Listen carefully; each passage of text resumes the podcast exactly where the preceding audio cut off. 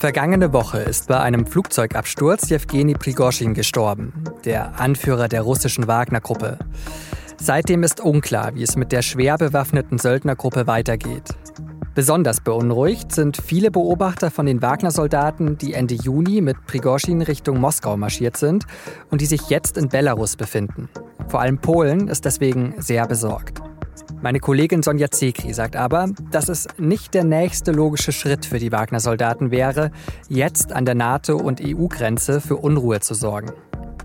Sie hören auf den Punkt, den Nachrichtenpodcast der Süddeutschen Zeitung. Ich bin Johannes Korsche. Schön, dass Sie zuhören.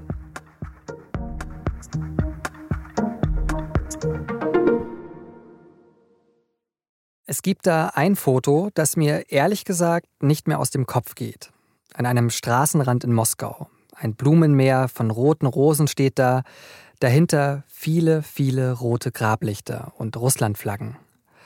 Am Zaun hängt ein Banner mit einem großen Foto von Jewgeni Prigozhin. Und inmitten dieses Spontandenkmals kniet ein Mann, weißes T-Shirt, den hellen Militärschal ins Gesicht gezogen und trauert.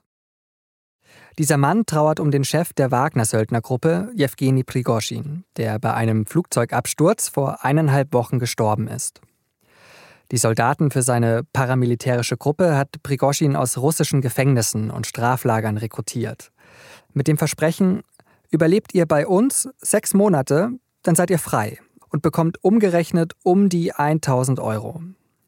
Wer da mitgemacht hat, wurde dann nach Mali, nach Syrien geschickt oder in den Ukraine-Krieg. Überall dort, wo der russische Präsident Wladimir Putin nicht offiziell Soldaten hinschicken konnte oder wollte. Bei dem Flugzeugabsturz ist auch der zweite Gründer und Anführer der Wagner-Gruppe gestorben, Dmitri Utkin. Und da haben jetzt manche Beobachter Sorge, was denn die schwer ausgerüsteten Wagner-Söldner als nächstes machen könnten. Jetzt, wenn an der Spitze niemand mehr da ist und Befehle gibt. Besonders ein Teil der Wagner-Söldner macht den Beobachtern sehr große Sorge. Die bis zu 10.000 Soldaten, die aktuell in Belarus stationiert sind. Die haben davor in der Ukraine gekämpft, bis Prigozhin Ende Juni seine Truppen aus der Ukraine abgezogen hat und mit ihnen in Richtung Moskau marschiert ist. Ein Putschversuch. Und diese Soldaten sind jetzt eben in Belarus untergekommen. Und bei den direkten westlichen Nachbarländern, also Lettland, Litauen und Polen, ist deswegen die Sorge eben groß. Es könnte ja zu einer Eskalation kommen. Und das klingt alles irgendwie sehr gefährlich und unübersichtlich. Und deswegen habe ich mit meiner Kollegin Sonja Zekri gesprochen. Sie war lange Russland-Korrespondentin und schreibt für die SZ über Russland, Putin und den Krieg gegen die Ukraine. Frau Zekri, für Prigozhin sind ja in vielen russischen Städten regelrechte Denkmäler aufgebaut worden nach seinem Tod. Dort sind viele Menschen hin, haben Blumen abgelegt, haben geweint. Und aus der Ferne wirkt es ja schon etwas befremdlich, wenn man bedenkt, ja, was das für ein Mensch war, dass Prigozhin ja ein Kriegsverbrecher war und seine Söldner ja auch oft genug in den Tod geschickt hat. Warum ist dieser Mann trotzdem so beliebt?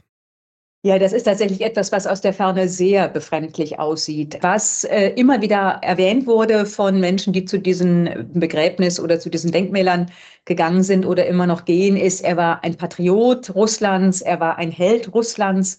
Viele halten ihm zugute, dass er in einer Situation, wo der, äh, die, die offizielle Lesart dieses Krieges ja immer noch so ganz verdruckst, die ist einer Spezialoperation, dass er ganz offen geredet hat. Hm, er hat Menschen aus den Lagern geholt, aus den Gefängnissen, also verurteilte Verbrecher und hat gesagt, wenn ihr ein halbes Jahr kämpft und überlebt, werdet ihr begnadigt. Und das hat er auch gehalten. Und er hat es geschafft, tatsächlich diese unglaublichen Verluste von Tausenden, wahrscheinlich sogar Zehntausenden Mann, vor allem eben in der Schlacht um das ukrainische Bachmut, so darzustellen, dass es gar nichts damit zu tun hat, sondern er hat es geschafft, dass diese ungeheuren Verluste dem Verteidigungsminister Shoigu und General Gerasimov angelastet werden. Und das ist eben sein großer Trick gewesen, wenn man will. Der Kreml weist ja diesen Vorwurf weit von sich, aber es ist ja auch nicht ganz unbegründet, also dass Putin den Mord an Prigozhin befohlen haben könnte. Jetzt haben wir gerade darüber gesprochen, wie beliebt er war. Könnte er denn jetzt durch seinen Tod zum Märtyrer auch werden? Er ist es für einige, also für die absoluten Hardliner in diesem Krieg ist er das. Äh, es gibt also absolut nationalistische Militärblogger, es gibt junge Offiziere, es gibt einen Teil der Öffentlichkeit, auch natürlich einen Teil der Armee des Geheimdienstes. Den ist das ganze Vorgehen, das jetzige des Kreml in der Ukraine viel zu schlapp, nicht entschieden genug. Und für diese Leute ist er natürlich ein Märtyrer. Irgendjemand hat doch gesagt, es gibt einen regelrechten Prigozhin-Kult unter diesen Leuten. Ich würde allerdings das nicht Überbewerten, äh, ja, das sind Menschen, die jetzt da auch gezeigt haben, dass sie ihn verehren. Und das ist natürlich auch in Opposition zum Kreml oder sehr wahrscheinlich in Opposition zum Kreml. Aber es ist eben trotz alledem, das darf man nicht vergessen, kein landesweiter Trauerzug gewesen. Es ist ein eindrucksvolles Bekenntnis zu Prigozhin, aber es ist nicht so, als ob das jetzt der Auftakt zur nächsten Revolte ist. Dann schauen wir mal auf die ja, Organisation Wagner-Gruppe. Ähm, Prigoshin hinterlässt da ja schon ja, ein Machtvakuum, würde ich es nennen. Gerade auch, weil seine Nummer zwei bei dem Flugzeugabsturz ja auch ums Leben gekommen ist. Wer kontrolliert denn die Wagner-Gruppe gerade? Also, und mit welchen Interessen vor allem? Ne, das ist etwas undurchsichtig. Es gibt einen Telegram-Kanal der Wagner-Gruppe, da heißt es, es gibt einen Rat der Kommandeure, von denen auch einige eben nicht in diesem Flugzeug waren, wo ja die Wagner-Spitze abgestürzt ist. Und die sind allerdings öffentlich überhaupt noch nicht in Erscheinung getreten. Man weiß im Grunde auch gar nicht so recht, wer das sein könnte. Und dann kursieren eben einige Namen, die immer mal wieder ins Spiel gebracht werden als Nachfolger Prigozhins. Und einen Namen, Andrei Troschew, hat ja auch Putin selbst ins Spiel gebracht. Also ist denn eine Wagner-Gruppe ohne Prigozhin überhaupt denkbar? Ja, das ist die große Frage. Also die Wagner-Leute selber schwören, wir haben unser Blut vergossen in Solidar und Bachmut und wir sind eine Organisation und er wird immer unser Held sein. Ich persönlich glaube das eigentlich nicht. Ich sehe keine, also es ist ja nicht nur eine Söldnergruppe gewesen, sondern vor allen Dingen auch ein riesiges Geschäftsimperium, wo vieles auf persönlichen Absprachen beruht hat, gerade in Afrika. Prigozhin war eben einige Tage vor seinem Absturz nochmal in Afrika, um da nochmal Deals klar zu machen militärischer Schutz, militärische Unterstützung gegen Schürfrechte, gegen das Recht Bodenschätze auszubeuten. Das ist ja ganz oft der Deal in Afrika gewesen. Und man sieht es im Moment nicht wirklich, dass jemand äh, auf Prigozhin folgen könnte. Aber ähm, das sind alles Namen, da haben wir noch keine Bestätigung, dass sie für dieses gesamte Firmenimperium oder auch nur einen Teil wirklich jetzt an der Spitze stehen und operieren. Dann schauen wir mal auf die Wagner-Söldner selbst. Ein Teil von denen, die in der Ukraine gekämpft haben, sind ja dann nach dem Putschversuch, der Meuterei, äh, die Prigozhin da angestoßen hatte, nach Belarus gegangen. Was passiert denn jetzt mit dieser Gruppe? Also ich stelle mir die jetzt so als eine extrem gut ausgerüstete, ja, paramilitärische Einheit ohne Führung vor, die mit ihren Waffen letztendlich ja machen kann, was sie will. Wie gefährlich ist das?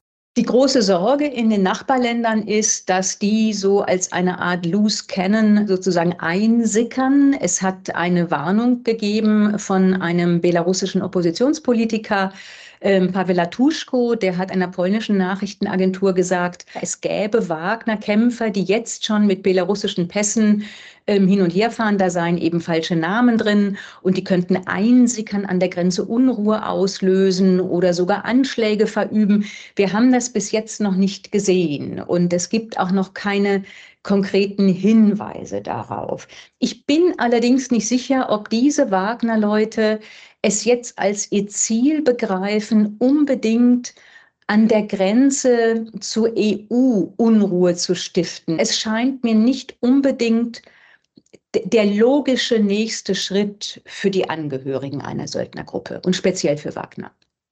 Und was wäre dieser nächste logische Schritt in Ihren Augen?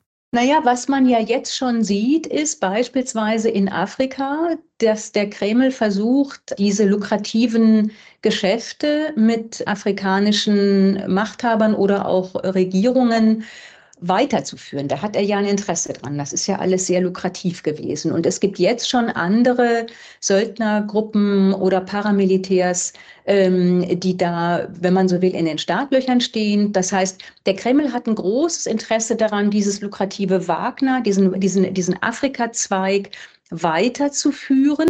Aber der Kreml hat kein Interesse daran, die Wagner-Söldner als gesamte militärische Organisation in die russische Armee oder in den russischen äh, Militärgeheimdienst einzufügen. Und mir scheint eine Lesart der russischen Politologin Tatjana Stan Stanabaya sehr logisch, die gesagt hat, es wird alles hinauslaufen auf eine Fragmentarisierung der Wagner-Männer und Wagner-Söldner und damit auf eine Neutralisierung, also auf ein Verteilen der Männer auf verschiedene Einheiten, einige in die Armee, einige Militärgeheimdienst, einige Syrien, einige Afrika.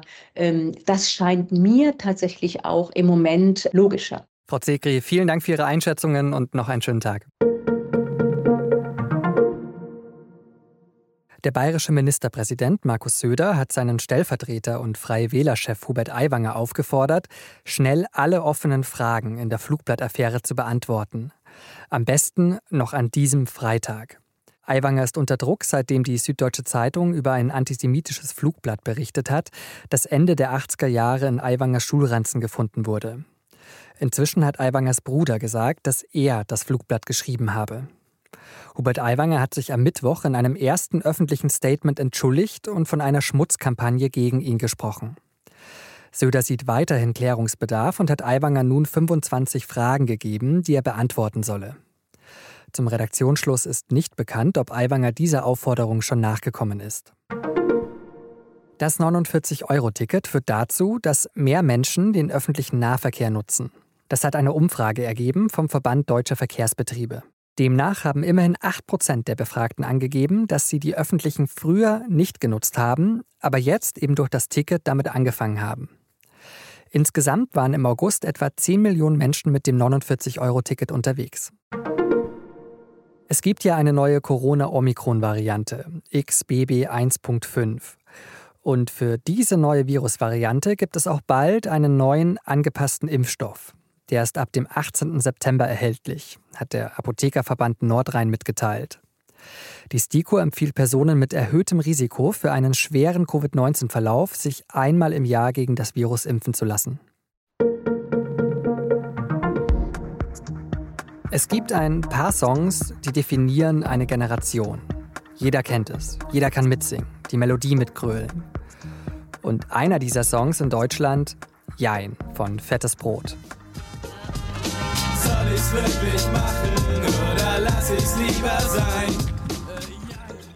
Und Fettes Brot, die hören jetzt einfach auf, nachdem sie 30 Jahre lang den Pop in Deutschland geprägt haben. Mein Kollege Jakob Piazza hat den Hamburgern eine Seite in der Samstags-SZ gewidmet. Link dazu auch in den Show Notes. Redaktionsschluss für Auf den Punkt war 16 Uhr. Produziert hat diese Sendung Annika Binger. Vielen Dank dafür und Ihnen. Vielen Dank fürs Zuhören und bis nächste Woche.